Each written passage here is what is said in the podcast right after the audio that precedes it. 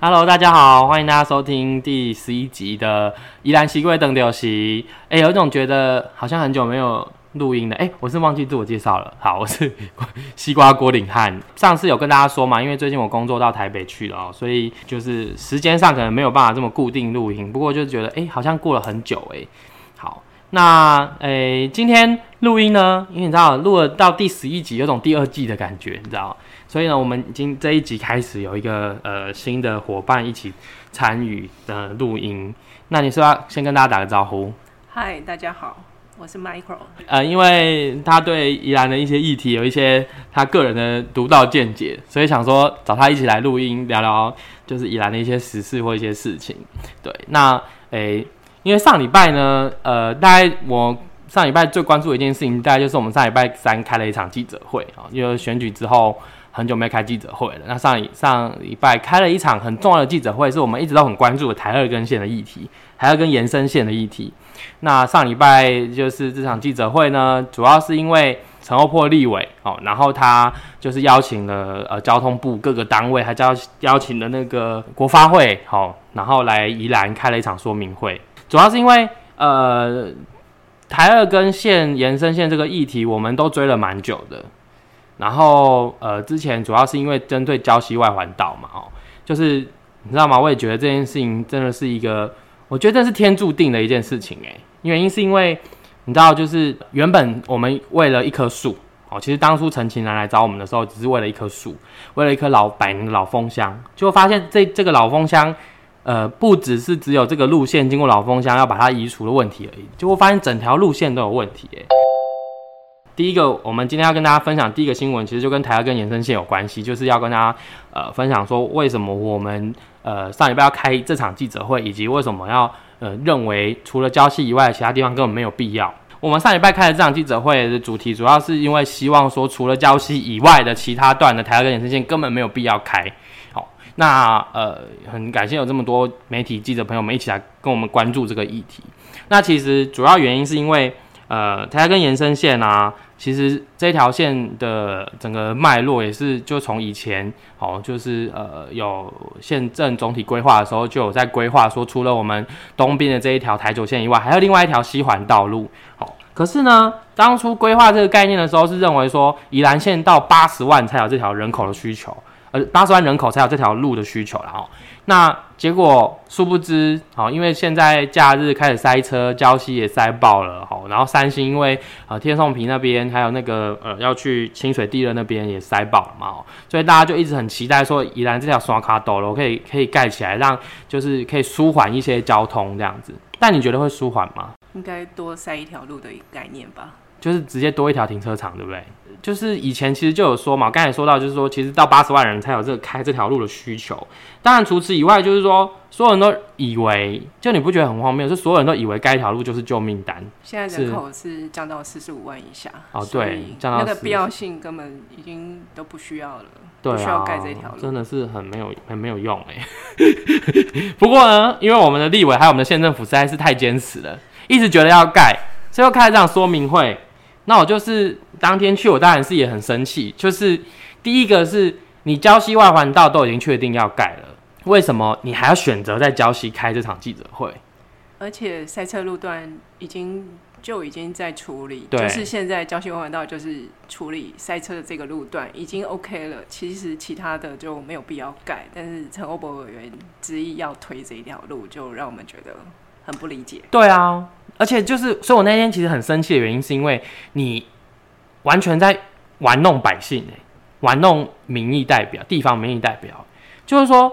你就已经要盖了，然后搞得好像我们是来反对你盖交溪外环道的。所以在现场我就觉得，坦白说啦，我觉得最荒谬的一件事情是，你在活动开始前根本没有人知道这条路要怎么盖。对啊，而且所有交西的民代都到现场，对，跟着举手说支持盖，可是殊不知。他们现在支持的就是我们之前调整的交溪万环道这一条，呃，这条路线，对，就是目前已经在呃设计阶段，而且已经在发包要开始。还没，还没，没，五月才定线，五月定线，对对对，然后年底就会发包这样子。对对，那所以我觉得就是呃这一场记者会呢，说实在真的是地点就是开说明会地点是让我觉得很奇怪的地点，就我刚才说的。然后再来就是其他路段，他就把它混为一谈，就是根本没有人要跟大家好好讨论，除了礁溪以外的其他地方到底要怎么开这条路。而且就是说，你看啊，现在全台湾都缺水嘛，哦，现在已经开始接，就是开始有限水的可能了，西部地区嘛。结果你知道这条线就要开进宜兰的三个水源地，哦，三个涌泉带。那你也知道嘛，就是我们之前就有分享过，说你看刮个地基而已，好就可以造成了那个一个出水口的状况，很浑浊。对，然后更不用说，就是你现在还要经过三个涌泉带、三个水源地，可能不止哦。对，可我们现在目前知道的啦，但是因为它的路线，它就反正你知道吗？我觉得这种说明会就是很奇怪，就是到底台湾的政府到底在干什么？就是你知道这种开他开这种说明可行性评估前的说明会，他路线先给你画一个。但是他到就是到环评到西部规划的时候，又再把那个路线就又在调整，然后结果他就跟你说：“哦，你地方的居民不用这个时候来，原因是因为我路线还没确定，等到路线确定，我再跟你讲，你再来提供意见。”你不觉得这根本就是对啊藐视民意？奇怪，不是现场有问，包括圆山的明代，他们根本都不知道这条路会经过他们的阿兰涌泉。对他们才吓一跳，说他们在不知情的情况下来瞎挺这条路线，没错，感觉有点被蒙蔽，而且根本帮助不了他们，因为现在其实整个山边就已经有很多路了，就是其实现在交通发达，不像以前那个时代嘛，哈，那时候规划一九九四年或曾经两更早以前，那时候在想思考这条路的时候，的确当初没有这样子的路线，或者说路也还没开这么完整。那既然现在已经开完整了，为什么不把它连接起来，或者说去？因为你知道吗？越容易到的观光，就代表着它越容易被玩到烂。你看，越容易到，代表着说你人会去的越多，你整个生态、整个环境负荷根本没有办法去承载这样子的人力的人人人的状况。你看，像清水地热现在就是这样状况嘛。对啊，名为观光路线，好像它这条路线开发是破坏观光的路线。对，而且就是旁边一定会民宿林立啊，然后越来越多这种商家。嗯，到底你去那边观光是，比如说像现在很多老街就是这种状况，每一条老街都长得一样。那你每一条观光路线也就想要做的一样，根本没有去思考说到底这个地方的特色。就像你刚才说的阿兰城涌泉带，就是你阿兰城那边的观光特色以及在地居民的回忆，就是那个涌泉嘛。大家夏天可以去那边玩玩水。对你有去玩过吗？有啊，就是那个。其实这条路就是没有考虑到地方整个脉络，整个地理的脉络，还有他说为了观光，结果他在破坏那边的观光。对对，我觉得是本末倒置。我觉得这件事情。你多一条更快的路线，更方便的路线，你想要解决国五塞车，或者说国五底下的这些，比如说上交流道前的塞车问题，你多开一条路，你就是让更多车进来，你都没有去思考说台宜兰人需要的可能是更好的公共运输的建设，或者说更好的绿色的呃公共运具，其实这些才是真的能够解决。还有刚才呃还有那一天，其实也有肖瑞明老师来来现场讲的，就是说你台铁的运量能不能增加？你现在台铁的运量就已经够低了，然后你还要盖一条高铁来跟他抢生意，我觉得也是一件很荒谬的事情。所以说实在的，呃，当讲到这种开路的事情的时候，说实在，我们的立场当然我们不是要去挡建设，而是你要把钱花在刀口上，花在对的地方。依然财政困难了，然后台湾财政也没有多好到哪里去嘛，那你还要一直浪费钱盖一些没有必要的路，我觉得这是一个很奇怪的事情。对，因为我其实因为这个议题，所以我就特别注意平日的台球线到底如何。平日上下班时间，台球线根本连塞都不会塞啊。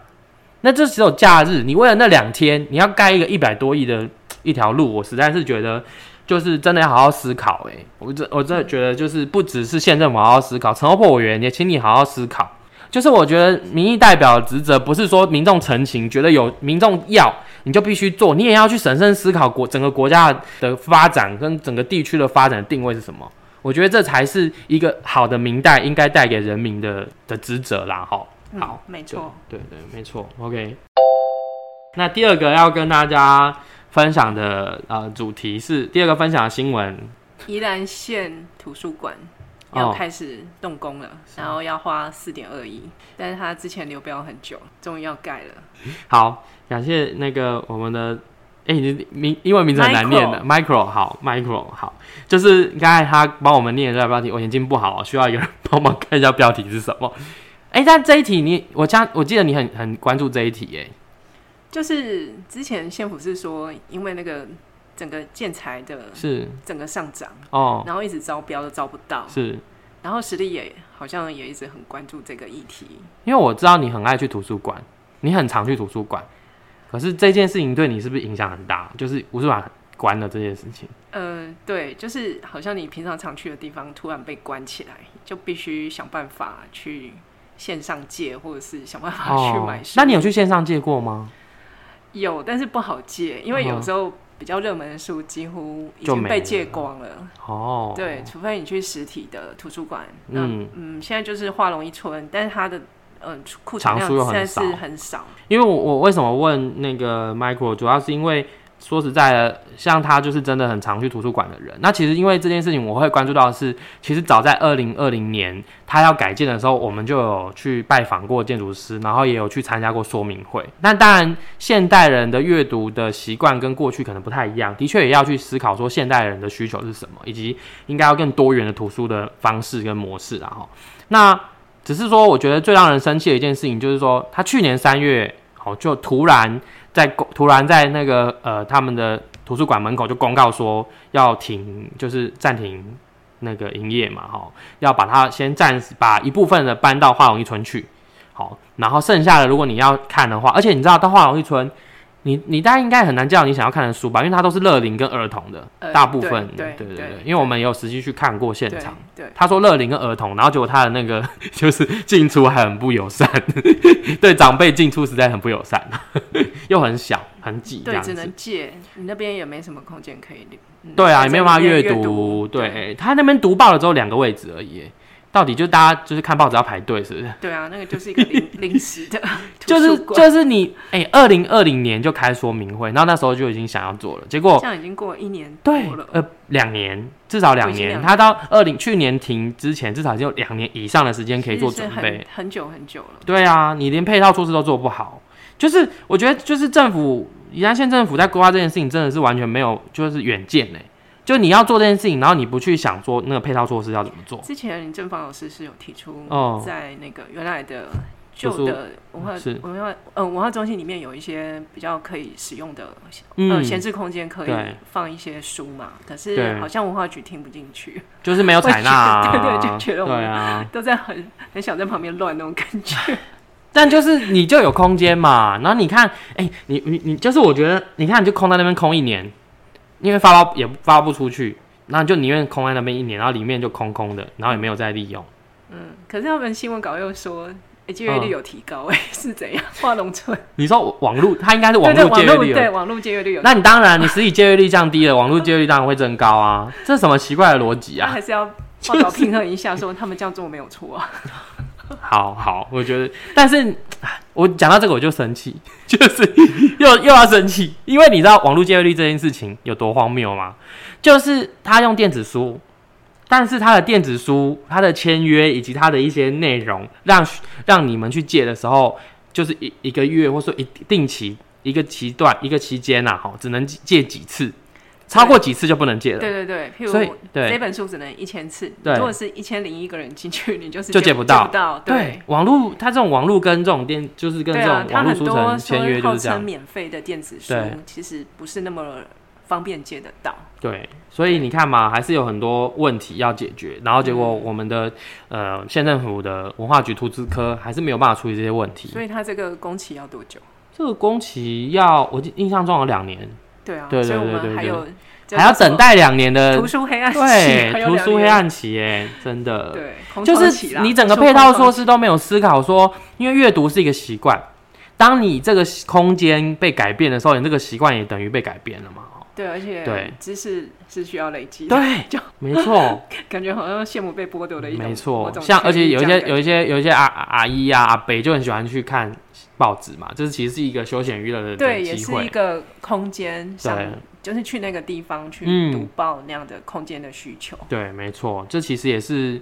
就是你看你把人家断掉之后，也许人家未来就不会再想再去了，因为其实图书馆现在不是不是只有借阅书，或者说看书，或者是去这种知识的一些事情，它其实还有很多功能嘛。对，县政府的确在这件事情上没有处理好啦，不过希望就是接下来这两年的时间吼，就是可以好好思考一下新的图书馆是不是能够在未来符合宜兰人的需求啦，以及就是可能一盖下去，至少就是至少三三十年左右的这个这一代人的图书使用需求都应该要被关注到。对，好了，期待说县政府哦，就是两年之后可以有一个很好的图书馆为给宜兰人使用。好，那我们接下来要跟大家分享的第三个新闻是，就是某一位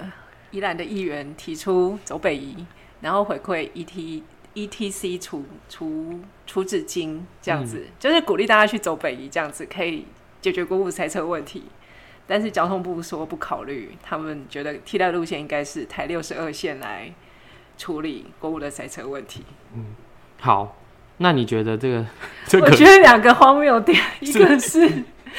就是那议员提说走 E T E T C 来走北移，对对对，他等于就是叫那个自用车大家都去走北移，然后意思就是说，好吧，大家要塞就去塞北移，不要塞国五，但是。走北移就会就去走北移塞，去国五就国五塞。那王国才又提了一个，好，那就台六十二。那他的意思就是说，好吧，大家也是去塞台六十二。未来的话，所以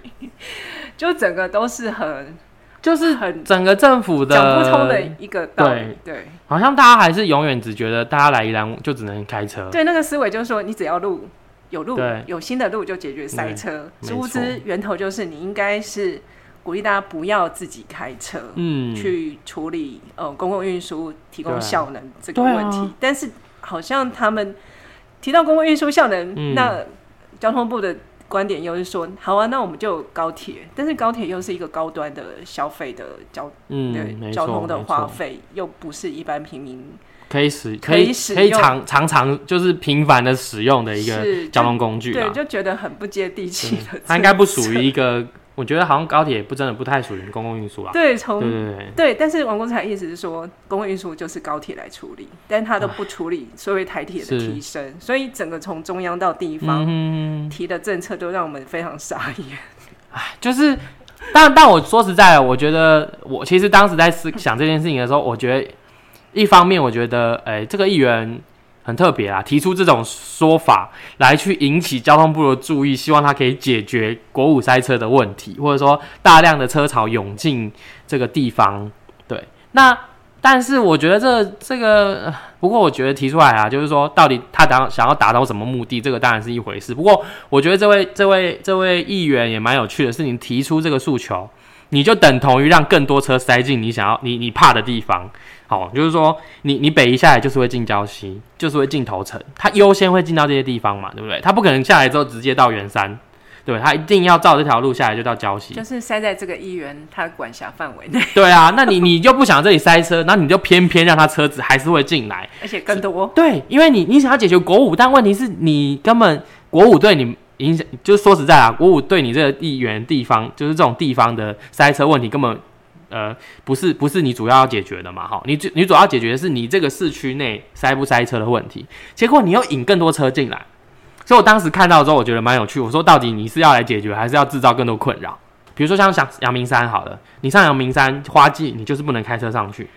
对啊，你就是有这种规定，就是要有个配套啊。对，就是我们要让大家，比如说来宜兰玩也是一样嘛。你要因我让你更不方便开车来宜兰。你是不是就会想办法？如果你还是想要来玩，你诱因够，你就是想要用不同的方法来到宜兰嘛？是，对啊。结果就是我们的政府不会，就永远没有去思考说。公共运输系统怎么样更完整？然后或者说让大家来宜兰的这种就是公共运输的绵密度可以更高。结果想说啊，我就是先开路来，开路来就会解决，就会疏通了，我的那个车子血管就不会爆掉了。对，可能要塞到像阳明山那么痛苦，他们才会回归到说。哎，阳明山有塞的很痛苦吗？当然，因为我以前读文化的时候，对啊，就是我塞我我上文化的时候，花季说实在就是对学生来讲比较痛苦，就是要跟大家。一起挤公车而已，但是说实在，的确他因为这样子，就是就不会塞车，而且我们上上下课自己开车或者自己骑机车的学生就会比较舒服，也不要不会那么危险呐。对啊，依然好像是清水地热开始有考虑，嗯，用那个公共的巴士来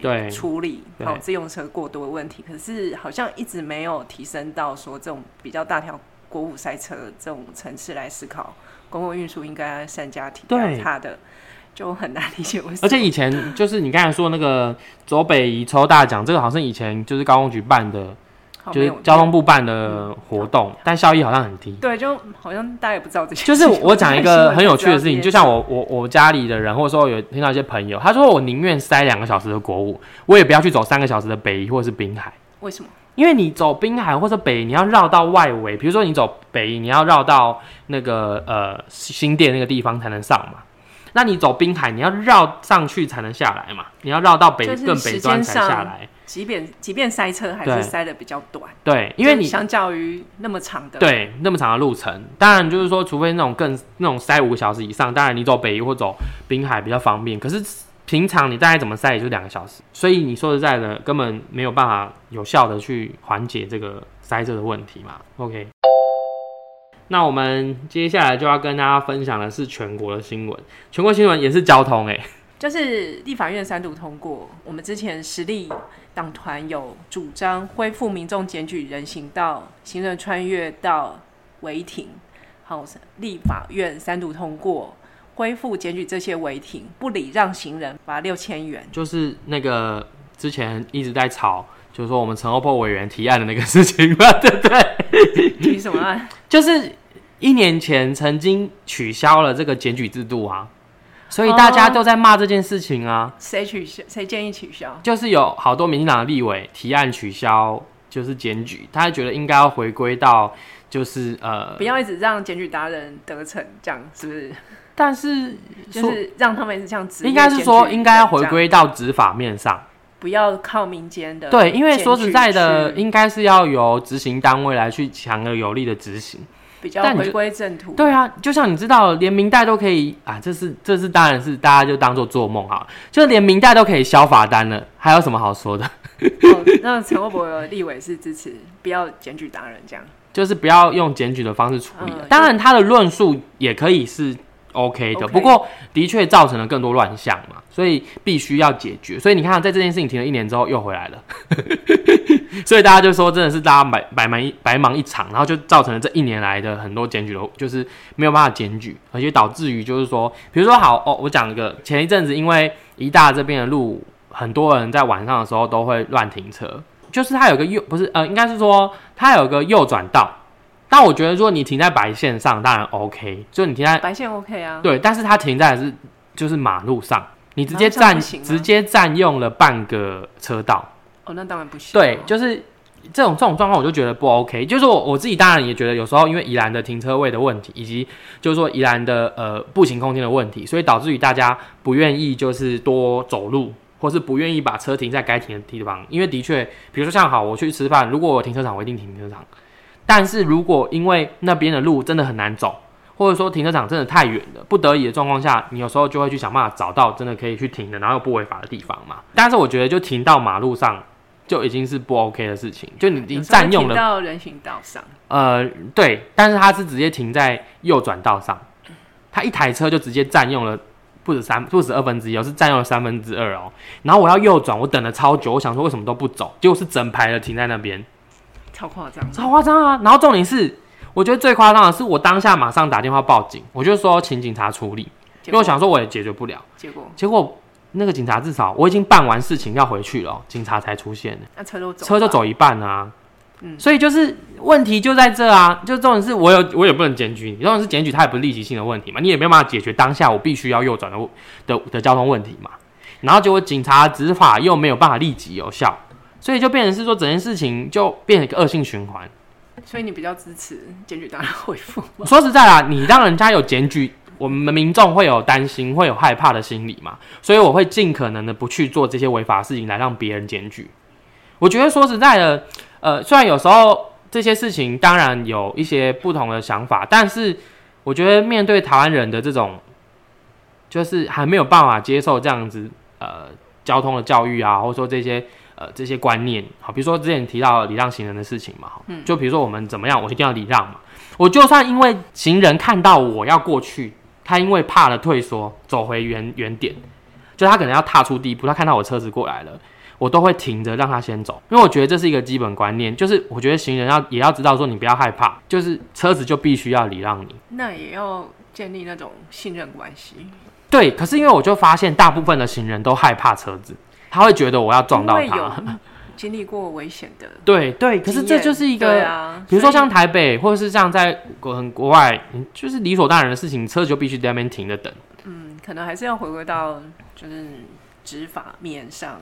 对啊，所以所以现在就是行人不礼让行人会被罚这件事情也是很清楚了嘛，就是政府都有规规范啊，那民众就要知道说这件事情是，所以我觉得有时候这种贺也不能说贺足了，而是说因为有这些法规让民众知道说我必须要做这件事情，我觉得这是很要让。说实在，我觉得是蛮悲哀的，不过至少我觉得是一个一个进步啊，慢慢改善的。虽然这听起来好像是一种基本的。对啊，基本的观念，对啊，对，就是你要守法而已。对啦，就是说，我觉得就是大家就是很很没有愿意去重视交通，真的是一个跟你生活息息相关的事情。对啊，这也是这也是跟民生很有相关。你有想想看啊，如果你造成了更多车祸，造成了更多的呃行人或者说交通上的困呃危我的危险，其实也是造成就是人民的不论是财产或生命的损失嘛。当然，对啊，所以我觉得交通这件事情真的是。我觉得很棒的是，这一两年终于变成显学，就是变成政治上的显学。不然在以前，像这件事情上根本就是很少会被关注或者说被重视的。特别是时代党团，嗯，之前看脸书，他们对邱显志立委他们特别特别提出来，对对对，然后终于获得没错立法院的共识来推动。就是时代量一直真的是都蛮关心，就是台湾的交通问题，而且你知道之前。我那个显示委员就还特别提出来嘛，每年哦，呃，不是每年，去年就有三千多人因为交通事故死亡。就是你看我们这种数据，在思考这个数据的时候，你会觉得它就是个数据。但是问题是，政府或者说我们的台湾人都没有去思考，这三千多人死亡是死死了三千人哎，非常惊人啊！这是非常非常荒谬呃非常惊人的事情。就是我们在面对这件事情，虽然把它当做一个数据在讲，但是每一条人命都是。都是一条生命，你知道吗？所以说实在的，交通部再不好好思，就是好好改革，或者说好好面对各式各样的交通问题，还是一直在想着，哦，我有塞车我就开路，然后我也不去想这些路要怎么解决，一些交通的安全的一些不不论是设计，哦，或不论是一些就是人行空间的问题，就那是一个很全面性的东西，可是你却只在意说有没有塞车。治标对，就治标不治本，你就只是想解决当下的问题，可是你没有看长远，所以我们的交通部门这几年的确真的是蛮辛苦，一直被盯，也需要被盯吧？对啊，真的是需要被盯啊！你像台铁哦，就是想要台铁，就是你看台铁也没办法改革，就是面对这些问题的时候，台铁就是你看哦，现在人大家为什么有些人愿意选择去搭高铁？当然，当然，当然，高铁跟台铁有不不一样的那个旅客需求啦。哦。不过至少。对我来说，我觉得搭高铁真的是时间上比较好，好抓比较好安排了。台铁有时候一误点，我真的是会觉得很困扰。比如说，我就说一件事情，就是你像像高铁跟台铁在宜兰这件事情吵得很凶，